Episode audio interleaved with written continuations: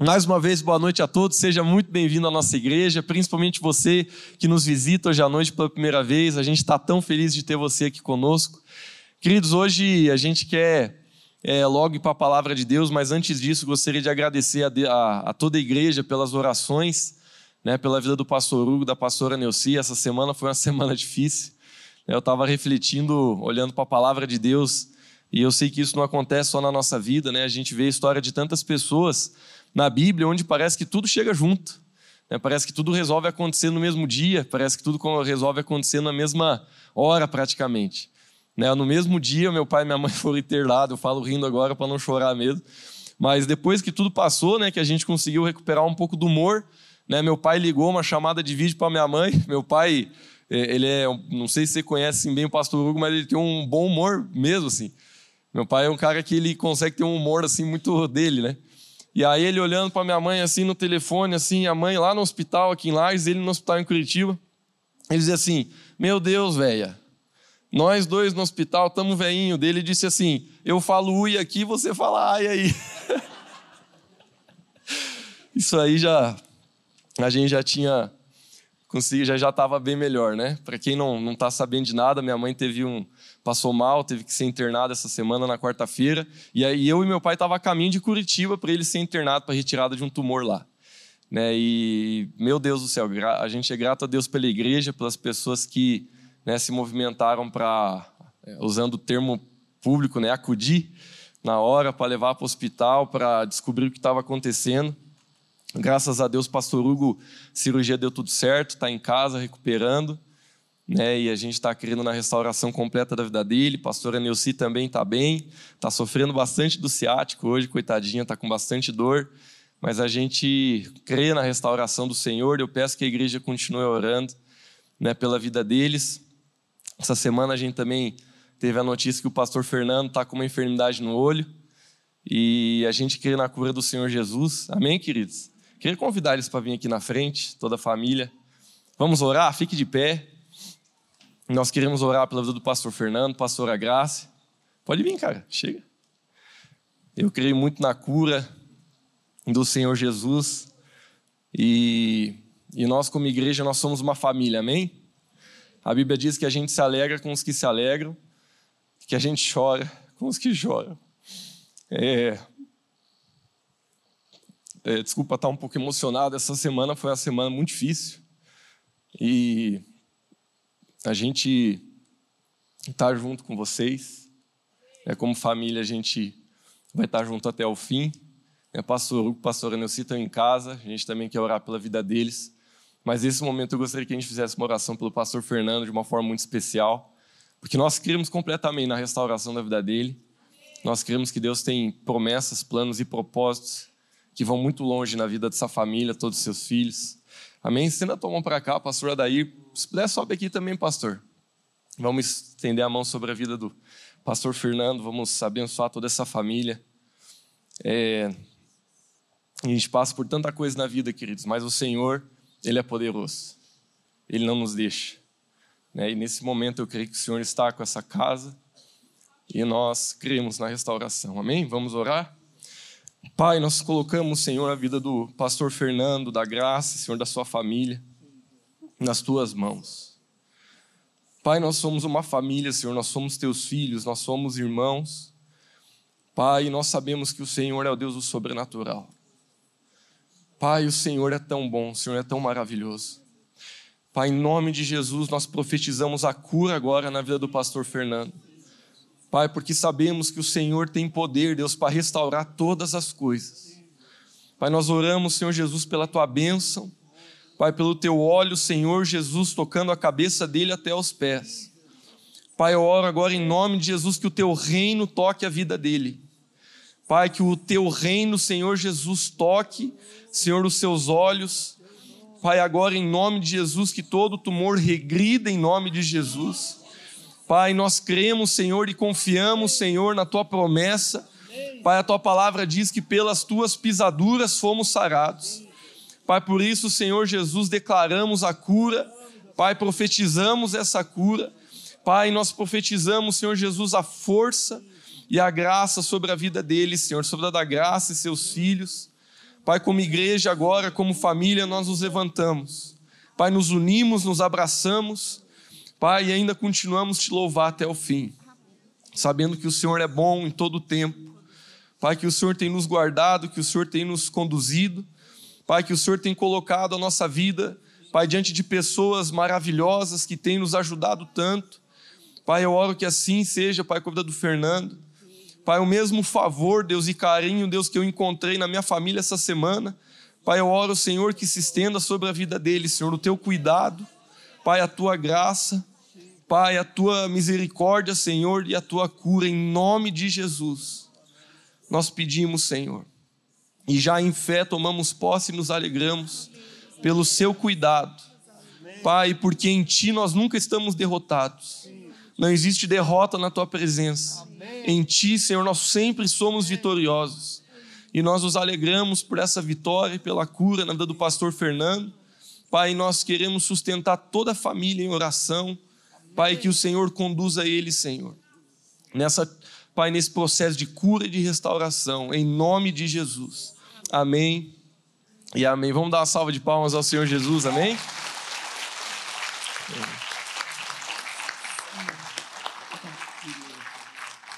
amém.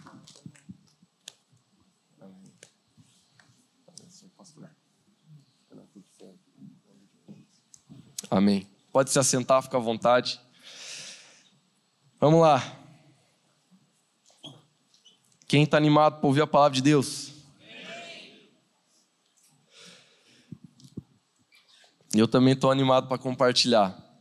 É, o título da mensagem de hoje, se você está anotando, é o caminho da promessa. Eu creio que Deus ele vai ministrar profundamente seu coração nessa noite. Abra seu coração. Né? Se você está anotando a mensagem, já coloca o título aí porque eu sei que Deus ele quer falar com você. Queridos, olha só.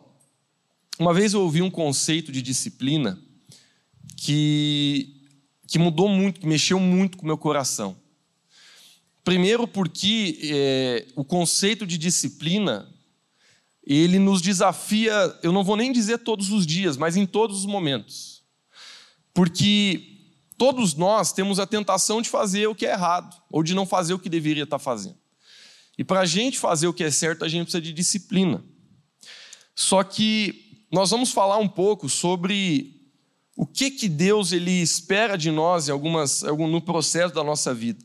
Mas antes disso, eu queria trazer esse conceito quase que de dicionário do que eu acredito que disciplina é. Mas antes disso, eu quero parafrasear esse conceito para o nosso contexto. Então, eu vou ler a frase aqui: ó, no caminho da promessa, presta atenção. No caminho da promessa, sempre precisamos escolher pelo que nos levará até ela, ao invés de escolher pelo aquilo que nós queremos no momento. Essa é uma frase que, se você colocá-la no papel e começar a pensar, ela vai levar você a refletir muito sobre as escolhas que você tem tomado na sua vida. É, boa parte, se não todas, as piores decisões que a gente comete na vida, a gente comete por impulso. A gente comete, não estou vitimizando você e eu, mas a gente comete porque a gente quer aquilo no momento, mas logo depois, às vezes, a gente se arrepende. No outro dia, muitas vezes, a gente já está é, até desanimado de ter tomado aquela decisão. Isso acontece muito com comida. Né? Quem aqui nunca foi num lugar, uma... eu não vou falar nome, né? mas às vezes a gente entra num restaurante, principalmente esses que são rodízio, e a gente entra, né? E, e eu estou tentando mudar minha mentalidade, mas eu descobri que eu tenho uma mentalidade pobre para comida. Né? Porque qual que é a mentalidade de pobre para comida? Não importa a qualidade, o que importa é a quantidade. E várias vezes a gente entra num lugar, né? Quando é tipo assim, rodízio, que a taxa é única, a gente já entra, a gente pode até não falar, mas a gente entra dizendo assim: hoje eu quero dar prejuízo. É, a gente é tão terrível que a gente quer dar prejuízo para o estabelecimento né? Porque a gente quer comer até se acabar. O rim já está dizendo pare, né? O, o, o estômago já está dizendo não cabe mais, mas você olha e diz assim: não, eu estou pagando 45 reais e nas minhas contas eu só comi 30 reais de queijo ainda. Então a gente continua. Mentalidade é uma coisa muito interessante, queridos, mas aí você vai lá, mete ficha até não aguentar mais. De repente, no outro dia, você acorda e diz assim: nunca mais eu vou comer do jeito que eu comi ontem. Para crente, esse é o exemplo, né? Para a galera do mundo é bebida, né? Chega lá no outro dia, aquela. É, é, o pessoal, lembro na faculdade, né? tinha festa, daí no outro dia o pessoal ia para a faculdade cedo, tudo detonado. Todo mundo dizia: não, nunca mais, nunca mais. E a próxima festa estava todo mundo lá de novo. A gente fica dizendo a galera do mundo, mas nós crentes somos terríveis também. E a gente vai num rodizão aí, mete ficha, né? E sai no outro dia dizendo que não vai voltar, mas da outra semana tá lá. E se duvidar, ainda tem uma meta de bater a antiga, né? Então, sabe, queridos, a disciplina é uma coisa que nós precisamos entender e administrar na nossa vida. Agora, a, a, assim, a frase que eu quero ler, que é a frase que eu ouvi há muito tempo atrás, que me mexeu muito, é assim: ó, disciplina é escolher pelo objetivo maior do seu futuro, ao invés de ceder pelos sentimentos e vontades do nosso momento. Então, a primeira coisa que eu quero levar você a refletir nessa noite, queridos, é que nós precisamos nos render ao Senhor Jesus. Porque, de certa forma, disciplina é isso. Porque, claro que a gente pode ter disciplina no nosso alimento. Nessa semana, é, a gente lá no hospital com o pai, né, a gente vendo o pai assim sofrer tanto, né, querido do pastor Hugo. E aí o meu irmão, assim, uma hora ele estava brabo, assim, brabo não com a situação, né, mas com ele mesmo. Ele olhou para mim e falou assim: Ah, não, Lucão, ah, não. Quando eu voltar para Lages, minha vida vai mudar. Chega de comida, porque daí teve um dia, né, que era tarde da noite, a gente não tinha o que comer. Eu confesso para vocês, a gente burlou as regras do hospital, só podia ficar uma pessoa, mas aí uma hora eu entrei e não saí mais, e aí ele só ele entrava e saía com o crachá. Teve uma hora que eu tive até que me esconder no banheiro. Mas, mas amém, já saímos, né, graças a Deus. Mas não podia ficar dois, mas a gente queria ficar em dois para cuidar bem do pai, né? E aí ele falou, eu teve uma hora que era tarde da noite, ele voltou com uns McDonald's para mim. E aí a fome, né, Cris? O problema é a fome, a gente come besteira por causa da fome. Né? E a gente com fome come o que tiver, né? E ele trouxe um monte de McDonald's, eu meti ficha naquele McDonald's, mas no outro dia, nós dois, ele tinha comido também, nós dois já tava falando, não, não dá, Mac não dá mais, não, não dá. E aquela discussão assim, que Mac não dá mais, Mac não dá mais. Mas é incrível, queridos, como geralmente a gente só se abre para disciplina quando a gente não está bem. A gente só se abre para a disciplina quando as coisas não estão do jeito que a gente queria. Né? E esse conceito de disciplina ele é tão precioso e me faz pensar tanto, porque aqui a gente entende que se a gente quer ter sucesso na nossa vida, existem necessidades e vontades do momento que vão querer te impedir de você alcançar a sua necessidade maior na sua jornada. Por exemplo, você que é casado ou que quer casar, eu tenho certeza que você quer ter um casamento saudável, né? você quer estar bem na sua família, Agora, eu tenho certeza que você já teve é, desejo maligno de trair seu marido, sua esposa, você já teve desejo maligno de se, se aproximar de alguém sem compromisso, você já pode ter tido desejo maligno de dar um tiro na cara de alguém, de tanta raiva que essa pessoa te deu. É, a gente pode desenvolver na nossa vida, todos nós temos isso, vontade de errar, vontade de pecar, vontade de fazer coisas que não devia. E o que é disciplina? Disciplina é a gente ter o foco naquilo que é maior ao invés de ceder para o momento.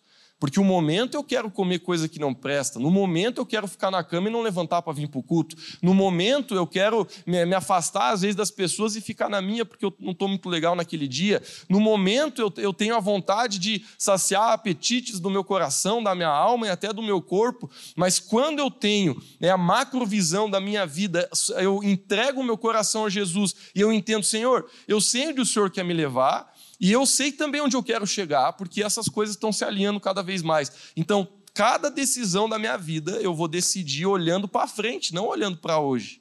Pessoas que vivem satisfazendo os seus desejos do momento são pessoas que não prosperam, são pessoas que não vão longe e são pessoas que fracassam rápido. Se nós queremos prosperar, nós precisamos focar naquilo que é disciplina. E disciplina, essencialmente, é a gente focar naquilo que está na frente, naquilo que a gente vai colher amanhã. A palavra de Deus, ela fala, certamente aquilo que o homem plantar, ele vai colher. Não tem jeito. É, apesar dessa frase ser clichê, ela ensina muito. E a frase é a seguinte: a gente escolhe aquilo que a gente planta, mas a gente nunca escolhe aquilo que a gente vai colher. E através dessa verdade, quer dizer que eu quero começar minha mensagem porque hoje a gente vai falar sobre um cara chamado Abraão. Eu tenho certeza que você já ouviu falar. Abraão na Bíblia é chamado de o pai da fé, não é à toa, a gente vai falar um pouco da história dele. Eu quero que você abra comigo em Gênesis capítulo 12, a gente vai ler do verso 1 até o 3, e a gente vai entender o contexto pelo qual esse homem está entrando no nosso estudo de hoje aqui. Lembrando que o título da mensagem é O Caminho da Promessa. E aqui a gente vai ler o texto de quando Deus ele faz uma promessa a Abraão. Só para te contextualizar, queridos, Abraão é uma das primeiras pessoas na Bíblia é, onde Deus narra um pouco da jornada desse cara. Né? Ele está lá em Gênesis, Moisés não tinha nascido ainda, não, a lei não tinha chego ainda, Abraão, ele foi uma das primeiras pessoas que a Bíblia narra a história dele. Vamos ler. Ora, verso 1 do capítulo 12. Ora, o Senhor disse a Abraão: Sai-te da tua terra e da tua parentela e da casa do teu pai, para a terra que eu vou te mostrar, e far-te-ei-te uma grande nação, e abençoar-te-ei e engrandecerei o seu nome, e tu serás uma bênção.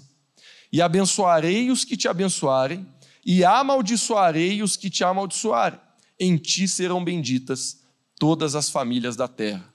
Querido, para você que é crente há mais tempo, você lê rápido a promessa, tu fala, nossa, que promessa bonita.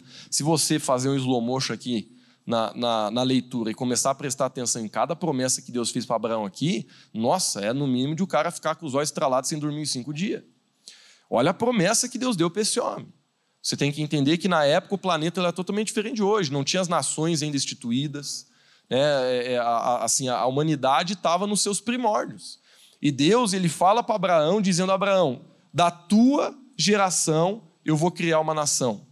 Essa nação, que posteriormente se tornaria a nação de Israel, seria é o povo escolhido por Deus ali no, no, Velho Testamento, a gente entende de forma clara que Israel ela é um símbolo da igreja hoje. É por isso que quando a gente lê o Velho Testamento, sempre quando está falando de Israel, a gente tem que entender que está falando da igreja. Mas o lugar da promessa é esse verso aqui.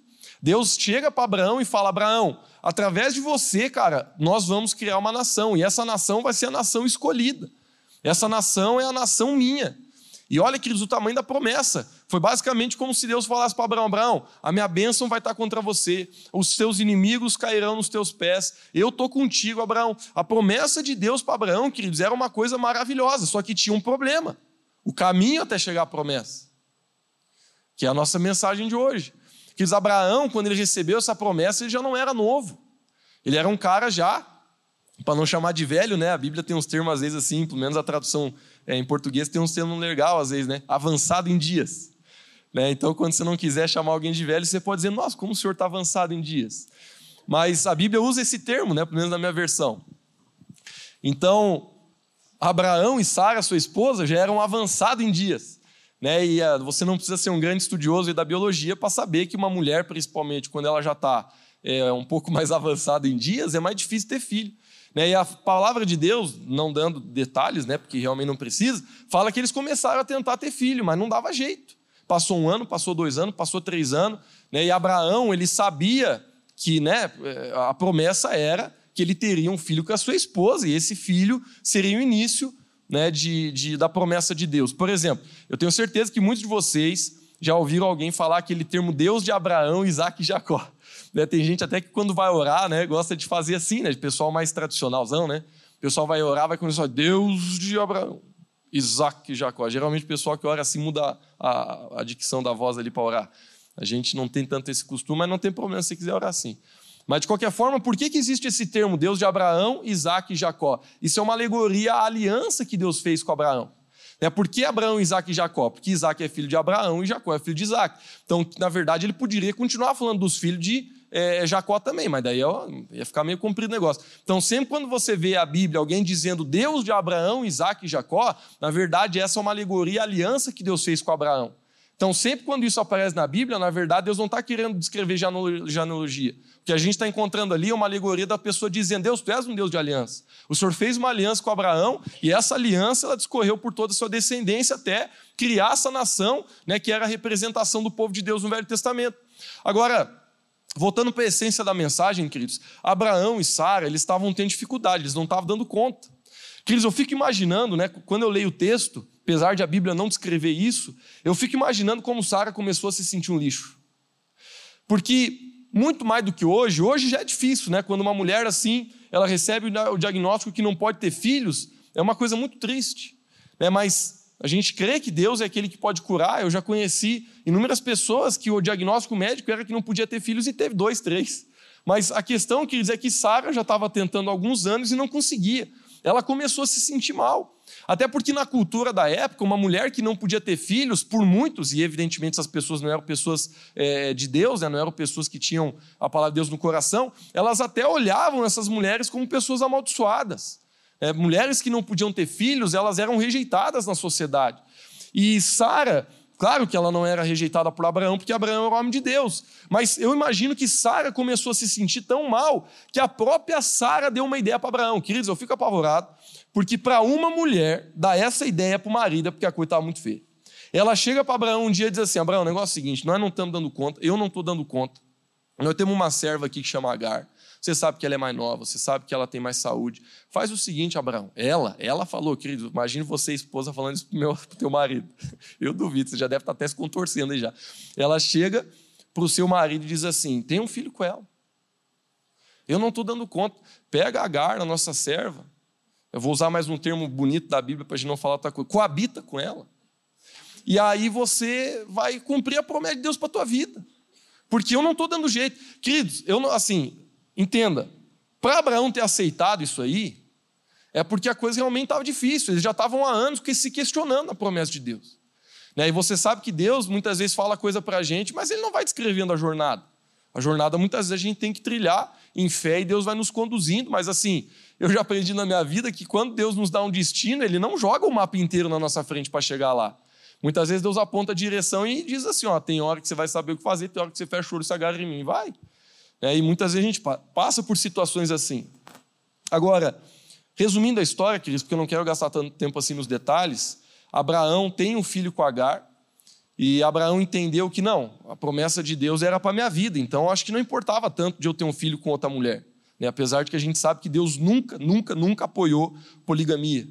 Né? Muitas pessoas questionam a respeito disso, só fazendo um parênteses, né? dizendo assim: ah, por que, que no Velho Testamento né, tinha homem que tinha um monte de mulher? Queridos, todos os homens na história, sejam homens de Deus ou não, que praticaram a poligamia se ferraram nessa área. Só tu estudar. Todo mundo, porque isso nunca foi uma atitude aprovada por Deus. E não tenho tempo aqui para entrar dentro da teologia de por que, que né, Deus ele permitia de certa forma, mas nunca foi aprovado. Todo homem que teve mais que uma mulher se ralou. Né? Amém? A toda a igreja, né? Não sei que o pessoal não quis dizer amém aí, mas tudo bem. Então, é, imagina, né? Nem os cartões de crédito aguentam, então imagina outras coisas. Então, Abraão, ele teve esse filho com Agar, concedida essa ideia pela própria esposa dele, porque eu imagino que ele não ia ter cara de pau de ele dar essa ideia, né? Talvez ele até pensou, mas ele é louco, né? Morrer antes de concretizar a promessa. Ele pensou, se eu der essa promessa, se eu falar essa ideia passar, eu morro na hora. Então, ela que deu, não sei quantos anos depois. Mas, querido, chega um dia que Deus chega para Abraão. Eu não sei se é Abraão que foi procurar a Deus ou se Deus que chegou até ele. Mas claramente ele recebe a mensagem de Deus dizendo que, Abraão, você errou. Não foi isso que eu tinha falado, não era isso que eu tinha planejado, não era isso que eu tinha pedido. A Agar não é sua esposa. Eu falei para você que você teria um filho com a sua esposa. E esse filho seria o filho que você teria para cumprir a promessa que eu te dei. Depois que Deus fala isso com Abraão, eu consigo tentar imaginar né, Abraão chegando para Sara e dizendo: Sara, a gente errou. Eu não deveria ter tomado Agar, eu não deveria ter tido esse filho com ela não, não agradou ao Senhor isso aí. Mas o lindo é a gente entender que Deus, com a misericórdia dele, não abortou a promessa de Abraão. O que Deus fez foi redirecionar e dizer, cara, é, você errou, vamos corrigir. É com a Sara mesmo que você vai ter um filho. Claro que fazendo outro parênteses aqui, muitos historiadores aí dizem que a geração que veio a partir de, desse filho que ela teve com Agar foi a geração que inclusive formou a nação que até hoje briga contra Israel. É muito interessante você estudar sobre isso, faz pelo menos você ficar bem assustado. É, independente de Deus ter misericórdia sobre as nossas vidas, muitas vezes os nossos erros eles podem nos acompanhar na nossa vida por um tempo, a consequência deles, né? Infelizmente. Mas voltando para a mensagem, queridos, Abraão ele continua a luta com Sara, né? Não sabemos exatamente quantos anos ali eles pelearam, mas queridos, Sara ficou grávida. Eu consigo imaginar, naquele tempo não, não tinha esses testes de farmácia, mas eu consigo imaginar quando Sara descobriu que ela estava grávida, não sei como eles faziam na época, eu imagino a alegria de Sara, quando ela chega para Abraão e fala: Abraão, eu estou grávida. Queridos, esse filho, esse menino, ele era o motivo de maior alegria da vida deles. Isaac nasceu, eu imagino assim, Abraão olhando para Isaac com alegria, dizendo: Esse é o meu filho, esse é o filho que carrega a promessa. Através desse menino vai se nascer uma grande nação que vai reinar sobre a terra pelo reino de Deus. Eu consigo imaginar Sara orgulhosa, feliz, dizendo: Consegui ter um filho não estou estragada, não estou ruim, consegui ter um filho, consigo assim ver ela carregando aquele filho, peito estufado assim pelas pessoas que muitas vezes julgavam ela, que muitas vezes estavam ali é, olhando ela como uma pessoa amaldiçoada. Queridos, Isaac começa a crescer, Isaac começa a desenvolver né, sua vida. E de repente, queridos, aconteceu uma coisa muito impressionante. Mas antes disso, eu quero levar você a refletir sobre uma coisa. Deus, ele deu uma promessa para Abraão. E sabe, eu tenho que estabelecer uma diferença aqui para a gente entrar no, no cerne da mensagem aqui. Promessa é tudo aquilo que Deus fala para você através da palavra e aquilo que o Espírito Santo de Deus aponta para a sua vida de forma individual. É bem importante você guardar isso que eu estou te falando agora, porque isso vai te ajudar a você resolver algumas confusões dentro de você daqui a pouco. Ou seja, a Bíblia é um livro cheio de promessas. A Bíblia é um livro cheio de promessas. Queridos, a Bíblia tem promessa de salvação, de transformação, de cura, de perdão, de renovação. A Bíblia tem promessas é, para a nossa saúde, a Bíblia tem promessas para os nossos relacionamentos. A Bíblia diz que se a gente crer no Senhor, vai ser salvo nós e a nossa casa. A Bíblia fala que se a gente honra pai e mãe, a gente vai viver mais sobre a terra. A Bíblia fala que se a gente anda nos caminhos do Senhor, tudo que a gente faz, a gente vai ser bem sucedido. Por exemplo, eu amo o Salmo 1, é um dos capítulos que eu mais amo na Bíblia, quando a Bíblia ela começa estabelecendo uma condição, dizendo assim: ó, que você não deve andar no conselho dos ímpios, não deve se deter no caminho dos pecadores, nem se assentar na roda dos carnecedores. Está falando de três índices de envolvimento com o mundo. Aí o segundo verso dizendo assim: Antes o seu prazer está na lei do Senhor, e dessa lei você medita dia e noite. Aí depois do terceiro versículo, a Bíblia começa a narrar a promessa para esse camarada. Começa assim: ó, e será como árvore plantada junto ao ribeiro de águas, que no devido tempo dá o seu fruto, mas a folhagem nunca murcha. E olha só, termina assim com a sobremesa. E tudo que o sujeito faz será bem sucedido. Meu amigo, quando eu leio esse salmo, eu digo, eu quero isso para a minha vida. Mas a gente precisa entender que a, a, palavra de Deus estabelece toda uma condição de disciplina, de obediência, para a gente botar, botar a mão na promessa. Que é a gente ser como essa árvore, de a gente estar tá com a nossa fé ativa, de a gente estar tá bem no nosso coração, de a gente prosperar os nossos planos. Então, queridos, a, a Bíblia é um livro cheio de promessas. E existem promessas que elas são universais, o que, que eu estou querendo dizer com isso? É para todo mundo. Agora, existe promessa também que é individual para a gente. Por exemplo, eu lembro quando eu era adolescente, e eu estava orando, e Deus confirmou isso não só no meu devocional, mas vários pastores, às vezes que eu nem conhecia, profetizavam na minha vida essa palavra. Eu lembro quando eu era muito novo, né, independente de ser filho do pastor Hugo, eu lembro que Deus falou para mim que eu ia ser pastor, que eu ia pregar. Na época foi um choque muito grande para mim, porque particularmente eu era uma pessoa muito envergonhada, muito assim, tímida. Então, eu, eu, eu, assim, até aquele momento da vida, eu não queria me envolver com o público, com plateia, com, com nada. Então, foi um pouco choque para mim, mas ao mesmo tempo, lá dentro do meu coração, eu senti uma alegria muito grande, porque eu sabia que eu tinha nascido para fazer isso. Eu sabia que Deus queria usar a minha vida, e uma das formas que Ele queria usar é, ser, é pastoreando pessoas, é pregando o Evangelho, é compartilhando a mensagem de Cristo. Então, o meu coração se encheu de alegria recebendo aquela promessa. E a partir daquele momento eu comecei a buscar crescer para me tornar aquilo que Deus tinha falado que eu ia ser. Então essa é uma promessa que Deus deu para mim. Deus pode ter falado uma coisa parecida para você, mas isso é meu, entendeu? Não é teu. Deus ele dá promessa para você, Deus dá promessa para mim, Deus dá... tem várias promessas que Deus nos dá. E durante a nossa jornada com Jesus, existem algumas promessas que são exclusivas que Deus vai dando para a nossa vida às vezes de acordo com até circunstâncias que a gente está vivendo e passando. Então eu quero que você grave isso. Promessa é tudo aquilo que reflete a vontade de Deus para a sua vida. A Bíblia está cheia delas e você pode se apoderar de cada uma delas. Agora, em contrapartida, queridos, nós temos também os desejos do nosso coração. E é aqui que a gente confunde. Eu tentei estabelecer bem claro o que é promessa para você não se confundir agora. Por quê? Porque nós temos desejos no nosso coração. O que, que é isso? Que Deus nos ama tanto que quando Deus fez eu e você, Ele nos deu a liberdade de desejar. E isso necessariamente não tem a ver com Deus de uma forma direta. Tem a ver com você sendo uma pessoa capaz, com capacidade de desejar para a sua vida. Agora, onde é que está o problema? O problema está que o nosso coração longe de Jesus ele é terrível. Então a gente pode desejar muita coisa errada. Eu sei que ninguém que está aqui, mas eu sei que tem gente que já desejou que gente se desse mal, teve gente que já desejou que gente morresse, teve gente que até que já matou gente. Não aqui, né, evidentemente, mas eu estou falando assim: os nossos desejos podem ser terríveis, pessoal. É, eu lembro de uma vez que eu ficava desejando ganhar na Mega Sena. E esse desejo, ele tinha um fundamento claro, minha falta de intimidade e de identidade com Cristo. Porque o que, que eu pensava? Eu pensava assim, cara, imagine se eu ganhasse 100 milhões. Cabeça no travesseiro, ouvindo um rock pauleira.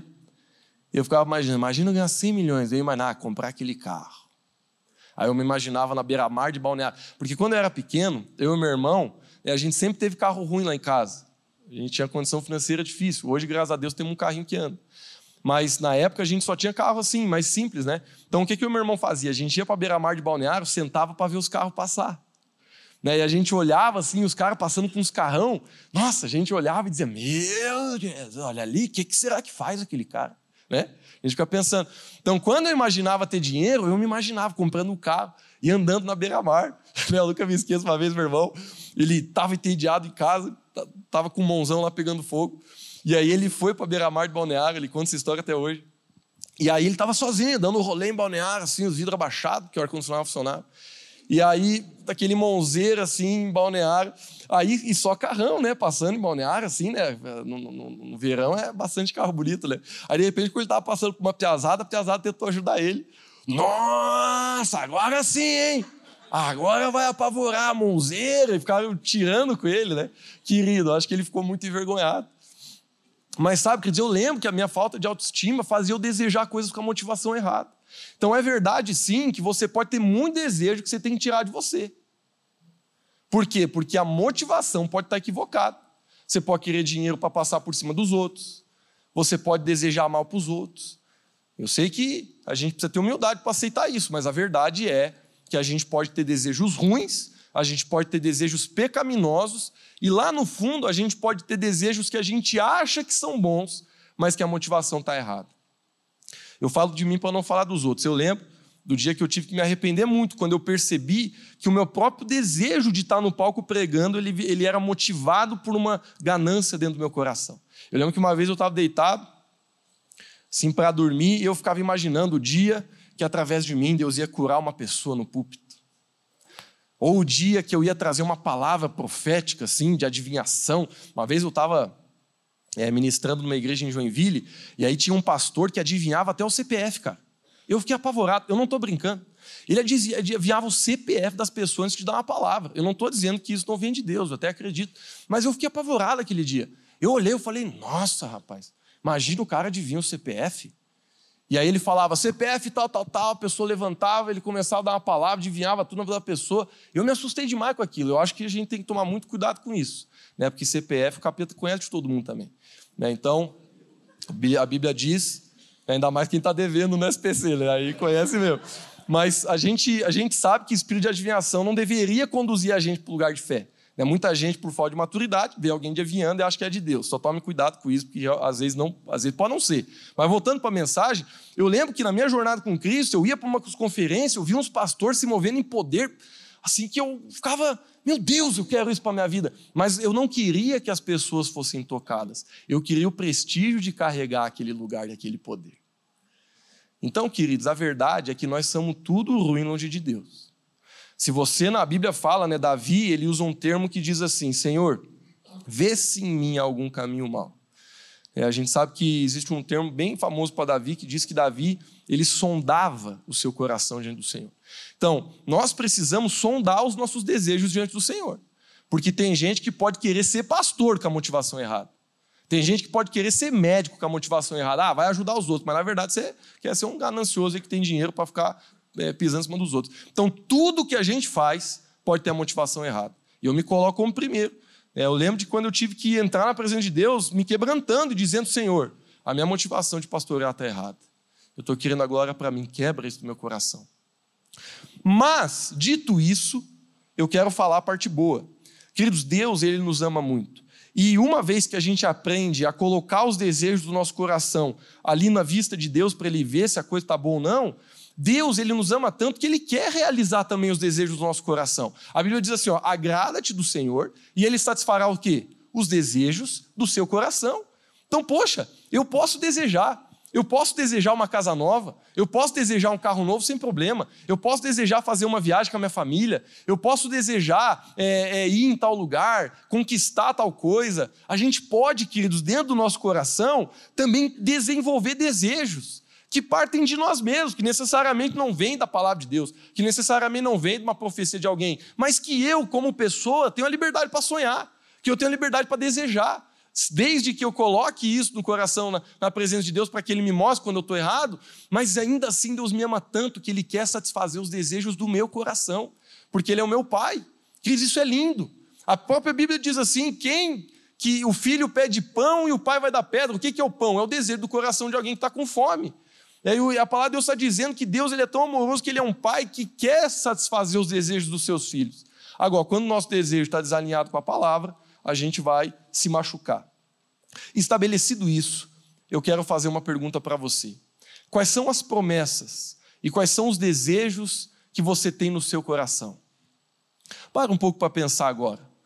Talvez você receba uma promessa há muito tempo que Deus ia te usar de tal forma, tu não está vendo isso acontecer até hoje. Talvez você tenha um desejo no seu coração de ver alguma coisa acontecer na sua casa, na sua família, na sua vida financeira, na sua empresa, nos seus negócios. Queridos, nós somos movidos por desejos e sonhos. E quem anda com Jesus é movido por promessa, porque promessa é a forma do crente chamar sonho. Né? A gente começa a Deus, o Senhor tem uma promessa para nós. Por exemplo, como igreja nós temos promessas. Né? Eu lembro quando a gente se mudou para esse lugar, o próprio pastor Thomas, há no mínimo 20 anos atrás, ele profetizou que nós seríamos como uma vitrine para o Brasil. Eu creio que essa profecia ainda não se concretizou. Mas quando Deus trouxe a gente para cá, que eu vi que esse lugar era uma vitrine, eu já lembrei da palavra na hora. E eu falei, Deus, o Senhor já está mostrando uma coisa no natural que aponta para o espiritual. Deus não chamou a gente para ter uma frente de vidro, mas aquela frente de vidro já é um apontamento profético dizendo para nós: vocês sim vão ser uma vitrine um dia para toda a nação. Na semana passada veio um pastor é quem teve aqui. Né, eu fiquei muito feliz quando ele pegou o microfone e falou assim: gente, vocês não têm noção quando vocês têm inspirado a gente, o quanto vocês já têm sido um referencial para a nossa vida. Queridos, esse é só o início, eu tenho certeza que a nossa igreja está começando ainda. A gente tem promessas como igreja, mas eu quero perguntar para você: quais são as tuas promessas? O que, que você espera, talvez até chorando de vez em quando? O que, que você, lá dentro do teu coração, você ora pedindo que se realize? E agora eu quero falar de três princípios que Abraão, ele não necessariamente aprendeu, mas que ele mostrou para a gente nessa história, que nós devemos ter também. Seguindo a história aqui de Abraão, queridos, Isaac devia ter seus 15 anos, uma vez eu li isso, não sei se estava bem certo, né, porque tem coisas que né, o, o pastor Luciano Subirá fala aqui que aquilo que a Bíblia não diz com clareza, a gente não pode afirmar com certeza. Né? E a gente não pode afirmar com certeza a idade de Isaac, mas uma vez eu ouvi um pastor dizendo que quando isso aqui aconteceu, ele devia ter uns 15 anos de idade, ele era adolescente. E a Bíblia vem, queridos, a palavra de Deus vem a Abraão, e Deus, ele faz talvez aqui o pedido mais fora da curva que ele fez para uma pessoa na história. Porque isso só acontece aqui, na história. Deus ele chega para Abraão e diz assim: Abraão, pega o teu filho Isaque, teu único filho, leva ele para o monte e sacrifica ele para mim. Ele foi curto, pelo menos o texto bíblico ele é bem rápido. Queridos, tu, tu lembra do contexto, né? Por mais que eu tenha me esforçado aqui para te contextualizar, eu tenho certeza que eu não consegui fazer um bom trabalho, pelo menos o que deveria.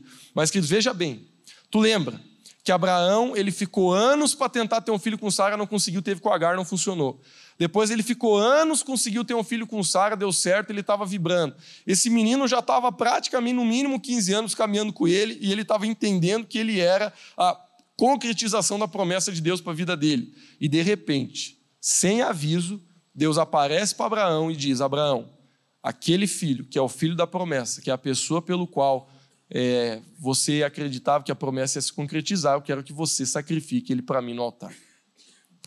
Meu irmão, esse pedido que Deus fez, claro que a gente conhece o final da história, fica mais tranquilo. Mas vamos ser sinceros, se fosse comigo e com você, como é que a gente ia reagir? Eu não sei como é que eu ia reagir. Sabe, queridos, às vezes na nossa vida, a gente passa por circunstâncias que a mensagem que aquela circunstância passa é: agora acabou. Agora a coisa já era.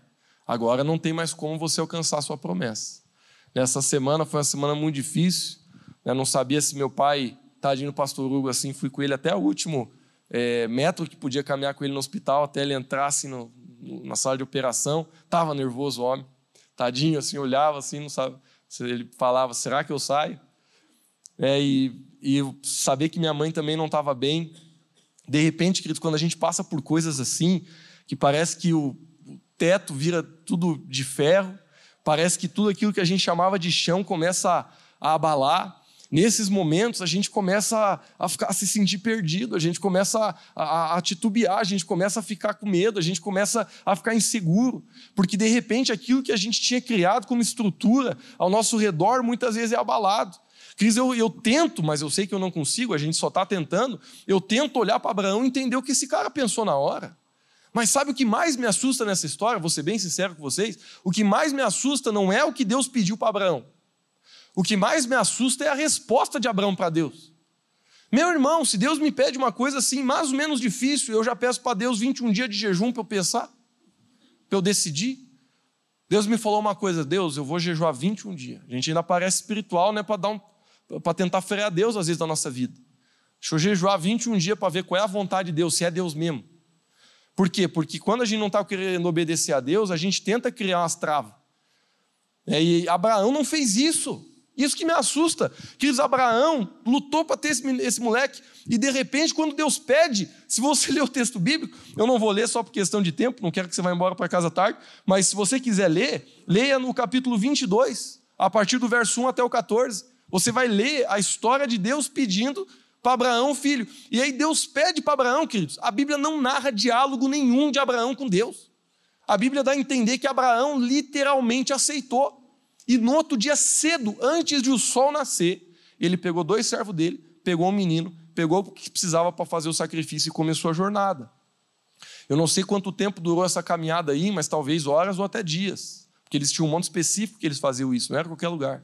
E, queridos, a Bíblia diz que num determinado momento da jornada, o próprio Isaac, que já tinha feito isso outras vezes com o pai dele, ele chegou e cutucou o pai e disse assim: Ô pai, estou vendo a madeira, estou vendo os utensílios, estou vendo a rapaziada aí que nós sempre trazemos para cultuar o Senhor, mas cadê o sacrifício? Aí a Bíblia diz que Abraão olha para ele e diz assim: Filho, Deus proverá sacrifício para si. Continua a jornada. Abraão chega lá em cima, prepara o altar. A Bíblia dá a entender que o bicho louco estava enrolando. Queridos, ele levanta a adaga, que era um, um, uma faca bem grande. Quando ele levanta para descer no peito do piá, a Bíblia diz que um anjo tem que sair correndo. Querido, se fosse eu, eu acho que eu ia fazer assim. Ih, rapaz, Deus não apareceu ia tentar de novo, ia.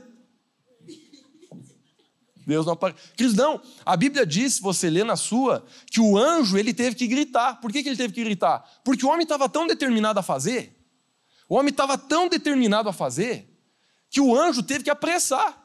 Certo anjo, não sei né, como é que o anjo locomove, não sei, né? Não, não, não, não li nada na Bíblia sobre locomoção de anjo não sei como é que os bichos caminham, mas a Bíblia dá a entender que ele teve que chegar, ele teve que apressar o final da reta e dizer: pare, pare, pare.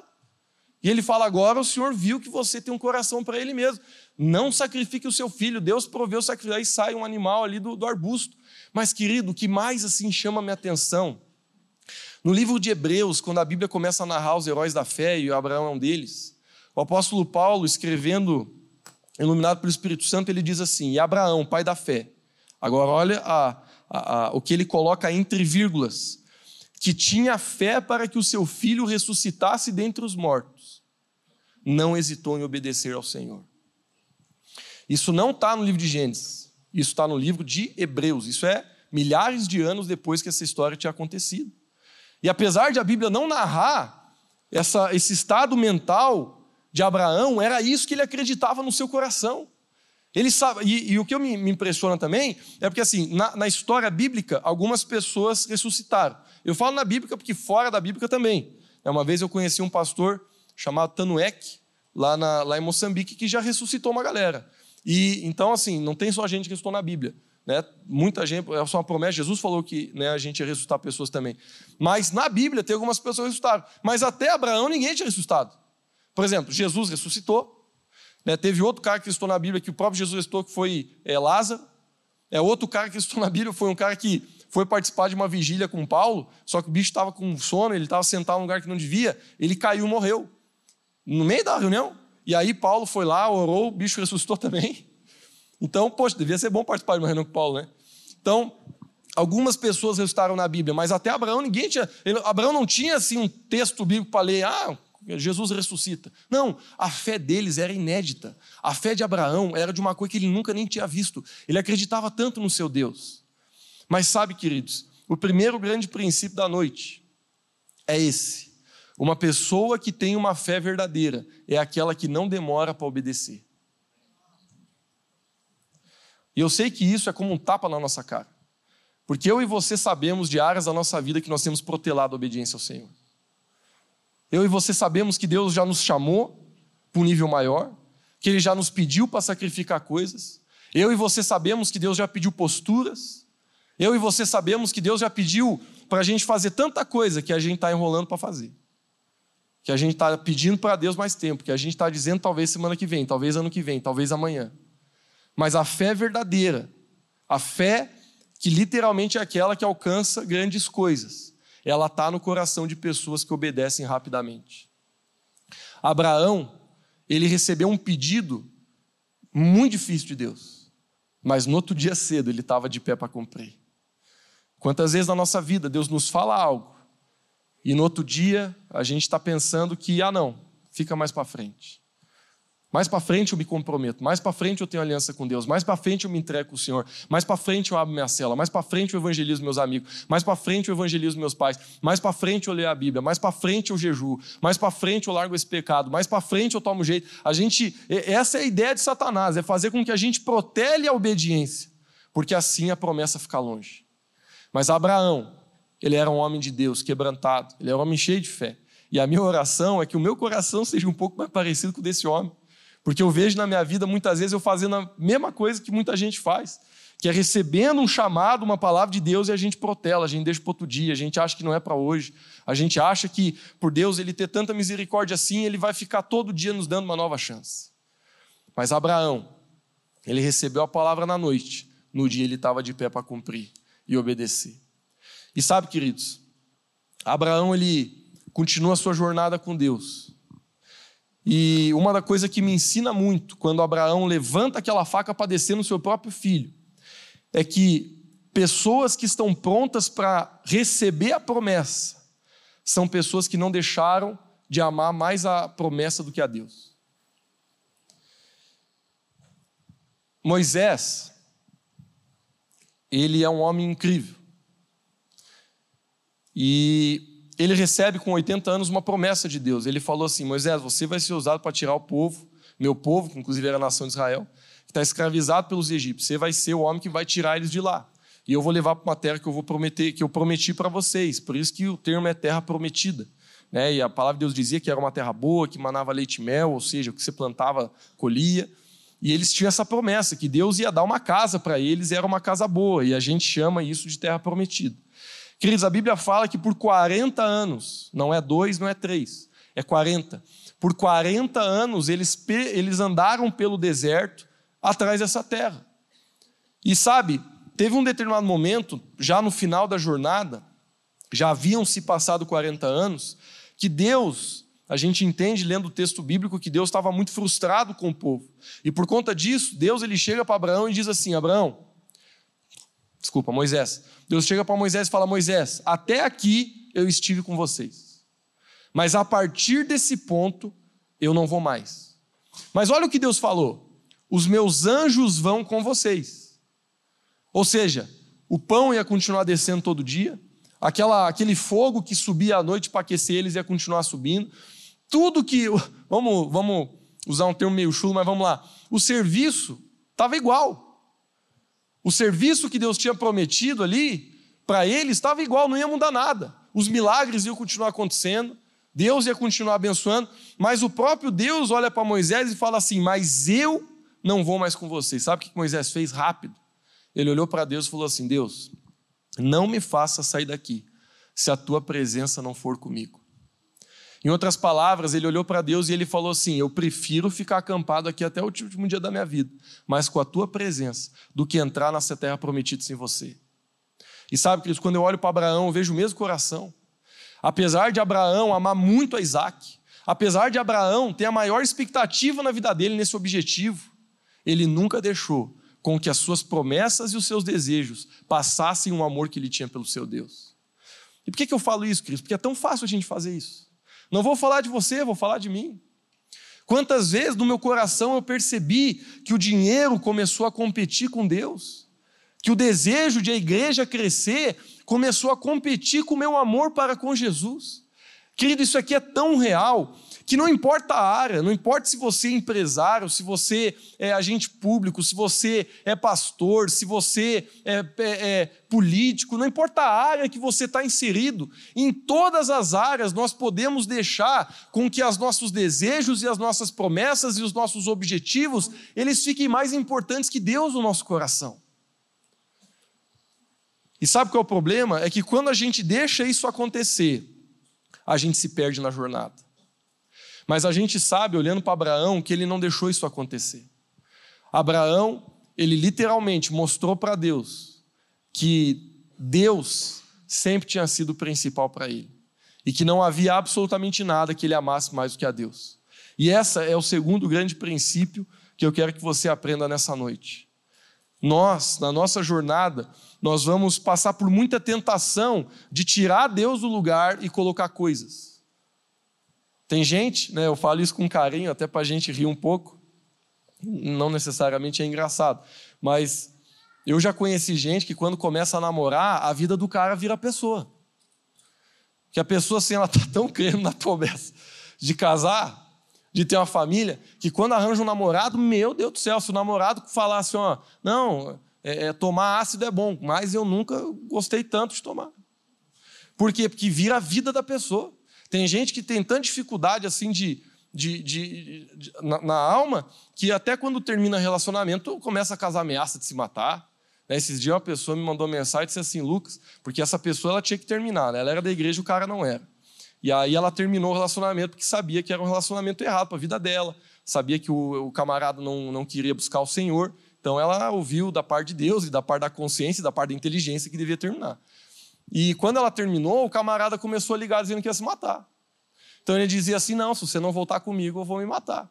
Aí ela mandou mensagem: Lucas, ele está dizendo que vai se matar. Eu falei: Olha, eu não quero que ninguém morra, mas deixe.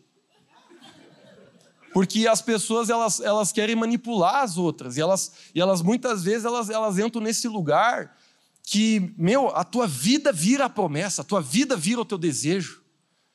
Teu trabalho é mais importante que tudo, teu dinheiro é mais importante que tudo, tua reputação fica mais importante que tudo, teu sonho fica mais importante do que tudo. E aí, se alguma coisa começa a abalar, aquilo você já entra em conflito, você já não presta mais para nada. Por quê? Porque você colocou tanta importância na tua promessa. E pode até ser coisa que Deus falou, mas você coloca tanta importância na tua promessa que de repente Deus já está debaixo dela. E a oração do nosso coração, queridos, que deve estar na nossa boca é Deus, que nada, que absolutamente nada seja mais importante do que você na minha vida. Nenhuma promessa, Senhor. Moisés, ele falou, desculpa o termo, tá? Eu sei que não é de usar na igreja, mas ele falou assim: que se dane essa terra prometida aí. Do lado da tua promessa, Senhor, nada, nada compete. Abraão, quando ele olhou para o seu próprio filho, ele falou: Rapaz do céu, eu vou matar meu filho. Mas dentro dele, eu sei que ele não fez isso com alegria, mas dentro dele ele olhou e falou assim: Deus, se o Senhor falou, eu vou fazer, porque não tem nada mais importante no meu coração que te obedecer. Claro que, lendo o texto, a história de Abraão, a gente sabe que Deus não quer matar ninguém. O objetivo de Deus não era matar Isaac. O objetivo de Deus era preparar Abraão para aquilo que precisava ser preparado para a jornada. A gente sabe que Deus, ele não tem. É uma coisa linda de Deus, eu sei que é uma frase bem clichê, mas Deus nunca pede nada para a gente se Ele não está disposto a nos dar algo melhor. E eu não estou falando necessariamente de, assim, né? Tem gente que. É, desculpa, tá? Não estou querendo pegar você, mas tem gente ganancioso que já pensou em grana, né? Então você pensa assim: ah, não, então se eu dar um dízimo aí, Deus vai me dar mais. Não necessariamente. Eu já ouvi vários testemunhos de pessoas que falaram assim: por amor ao Senhor, eu abandonei um trabalho que eu ganhava bem mais, mas que eu fazia tanta coisa errada. Hoje minha vida é mais simples, mas o que eu ganhei verdadeiramente com essa decisão transcende todas as riquezas que eu podia ter. Quando a gente é mente fechada, a gente pensa assim que é a mesma moeda, né? Mas sabe, queridos, Deus ele vai dar coisas muito mais poderosas para você quando você está disposto a entregar aquilo que Ele pede.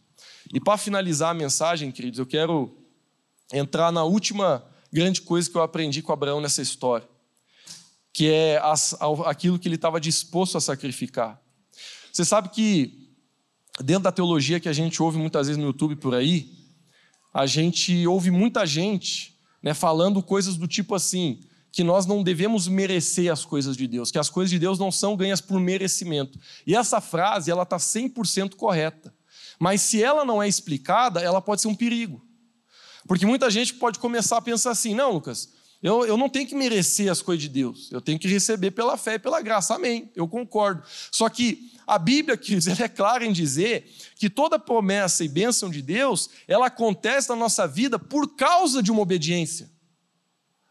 Não vem sozinho.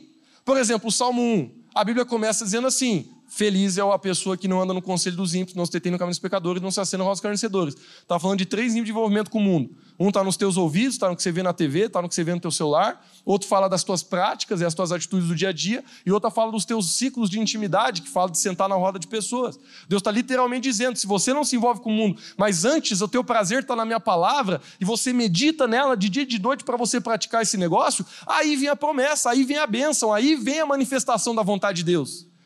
Qual que é a manifestação da vontade de Deus? E será como uma árvore plantada junto a correr do lado de um rio, cuja o fruto vai vir no tempo certo, porque não é toda, toda estação que está dando fruto, né? Mas o fruto vai vir na estação certa, mas a folhagem nunca vai murchar e tudo que você fazer vai ser bem sucedido. Mas a promessa, ela está condizente a um sacrifício. Queridos, vamos ser sinceros, é muito mais fácil, era muito mais fácil você estar tá agora vendo um filme no teu cobertor do que estar tá aqui. Para você vir para a igreja hoje, talvez você teve que ser disciplinado. Talvez você teve que dizer: não, eu vou para a casa de Deus, eu vou estar na presença do Senhor, eu vou abençoar os meus irmãos, eu vou estar lá, eu vou contribuir, eu vou ajudar, eu vou servir. Mas eu sei que para você talvez foi um sacrifício. Agora, claro, esse sacrifício, não menosprezando o seu sacrifício, mas ele é muito pequeno, de acordo com os sacrifícios que a gente precisa fazer na vida. Cristo tem sacrifício que a gente faz na vida que vai doer. E quando eu olho para Abraão, eu sou muito desafiado por essa fé de Abraão. Porque eu aprendi, queridos, que uma das formas de a gente descobrir o nível de fé e de maturidade que a gente está é olhando para aquilo que Deus está pedindo para a gente. Porque Deus ele é tão amoroso que Ele nunca vai nos pedir algo que a gente não tem força e capacidade de cumprir. Por isso que, se Deus está te pedindo coisa pequena, eu te falo isso com todo carinho, mas é porque você ainda é uma pessoa pequena. Por exemplo, eu lembro, eu lembro quando eu comecei com Jesus, eu contei essa história hoje, o pessoal riu, mas é o que eu tenho, tá, gente? Eu lembro que eu tinha 14 anos, eu gostava muito de um jogo, de videogame. Só que esse jogo era meio do demônio. Era um monte de demônio mesmo, tinha que lutar com os demônios. E, e eu lembro assim que aquilo não estava fazendo bem para mim. Aí eu estava orando, devocional desses simples do dia, simples que eu digo assim, né, corriqueiro. E eu orando, eu senti o Espírito Santo dizendo para mim, Lucas, para jogar esse jogo. Queridos, com 14 anos, às vezes o sacrifício de uma pessoa é jogar um jogo fora. Eu lembro que na época a gente queimava as coisas que a gente achava que era do demônio.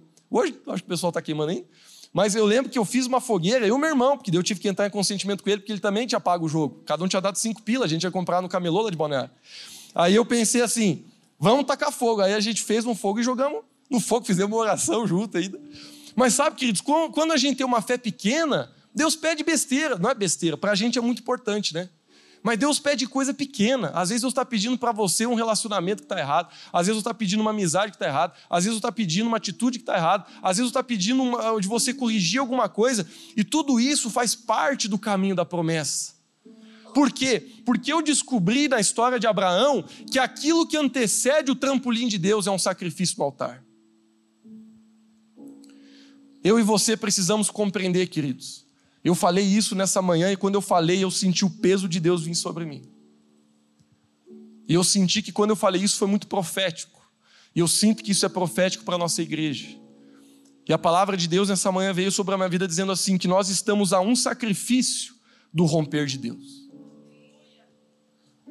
Só que o problema é que enquanto a gente não põe o que precisa no altar, Deus ele não consegue nos elevar para o lugar onde ele quer. Nós estamos a um sacrifício do romper. Mas sabe, eu creio que ninguém vai pedir para Deus não vai pedir para ninguém aqui algo que ele pediu para Abraão. Eu imagino que Abraão ele foi testado talvez no maior nível que um homem pode ser. Nós ainda não estamos no nível de Abraão. E eu não estou dizendo que um dia Deus vai pedir para você para matar alguém porque você vai para a cadeia. Deus não faz mais isso. Mas, queridos, eu quero que você entenda o princípio. À medida que você cresce em fé e maturidade, o nosso sacrifício vai aumentando.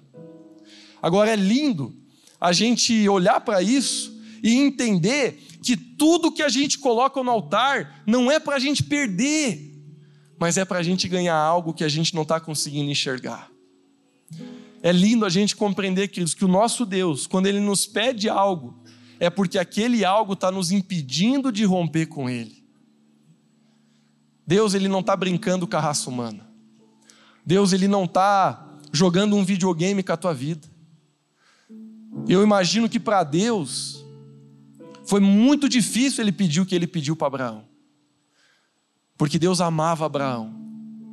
Queridos, a Bíblia diz que o nosso Jesus, ele está sentado à direita de Deus Pai. E ele clama com gemidos inexprimíveis pela nossa vida. Ele ama você. Deus, ele não está olhando para a sua situação, para a sua dor e dizendo assim: deixa eu testar esse moleque. Não, queridos. Eu creio que Deus, quando a gente chora, ele chora junto. O versículo, o menor versículo da Bíblia é esse. Jesus chorou. E ele chorou não porque a coisa estava perdida, porque ele estava preso a ressuscitar Lázaro, mas ele chorou só de ver a galera triste, só de ver as irmãs de Lázaro em pranto, só de ver a situação que se instalou. A Bíblia diz que Jesus chorou. Por quê, Cristo? Porque o nosso Deus, ele é um Deus sensível. O nosso Deus é um Deus amoroso, ele é amor, ele ama você e a mim. E quando Deus pede uma coisa para mim, quando Deus pede uma coisa para você, a princípio a gente pensa assim, mas é muito, é muito doloroso, Senhor. O Senhor sabe o tanto que eu trabalhei para construir isso. O Senhor sabe o quão difícil para mim foi estabelecer isso aqui que o Senhor está me pedindo. Mas quando Deus pede, não é porque Ele está tentando te tirar algo, é porque Ele está tentando te dar algo que você não consegue segurar pelo aquilo que está segurando hoje. Mas para isso a gente precisa de fé. A gente precisa de fé, a gente precisa crer no nosso Senhor. Sabe, queridos? Abraão, ele não permitiu que nada, nada, nada mudasse a visão dele de Deus. Na minha opinião, eu falo isso porque é uma coisa que Deus ministra muito a minha vida, eu já estou finalizando a mensagem. É um dos maiores sinais de maturidade de uma pessoa. Quando ela passa pelo que for, mas ela não muda o que ela pensa de Deus. Deus pede para Abraão matar o seu próprio filho. Em nenhum momento você vê Abraão dizendo assim: O que, que Deus, senhor? O senhor não é mais bom? O senhor não ama mais minha casa? Quando Jó perdeu tudo que ele tinha, a gente sabe que Jó entrou num parafuso, porque qualquer um entraria. Mas você não vê um momento Jó pecando contra Deus, dizendo: Deus, e aí, agora você é ruim? Agora você não presta mais? O que está acontecendo?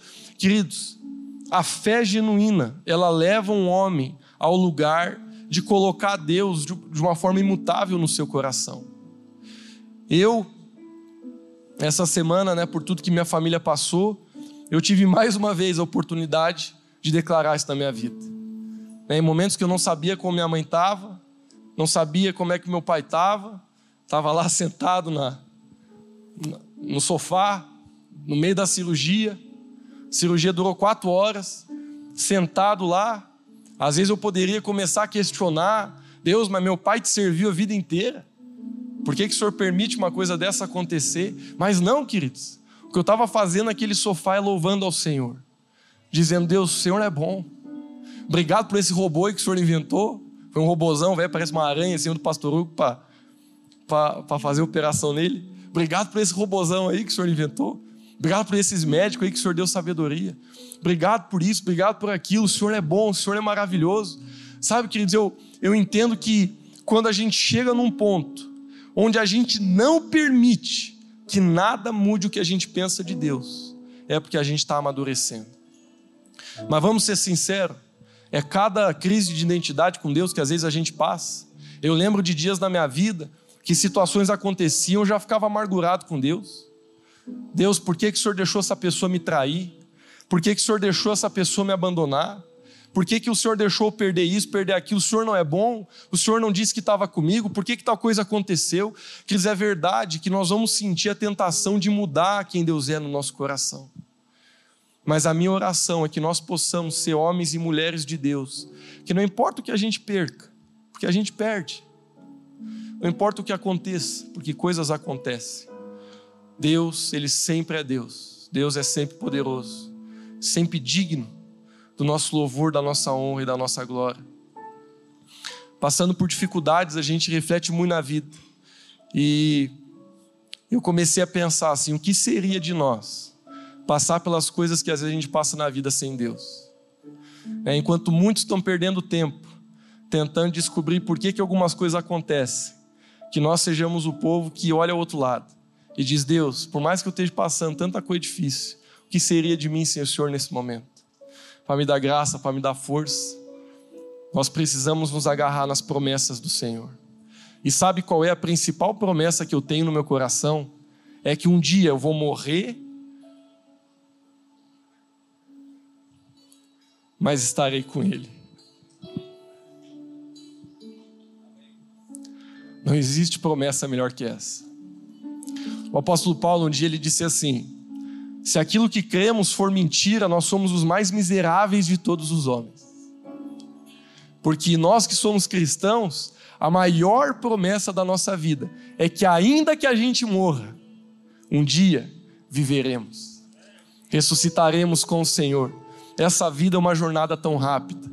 Essa vida, ela passa, a própria palavra de Deus fala que, como neblina se dissipa usando as palavras do pastor Hugo depois da cirurgia: a gente não é nada. Ele deitado lá, olhou para mim e falou assim: Meu Deus, a gente não é nada. Mas, queridos, quando nós estamos no Senhor, a promessa é essa: ainda que morra, viverá. Fique de pé onde você está.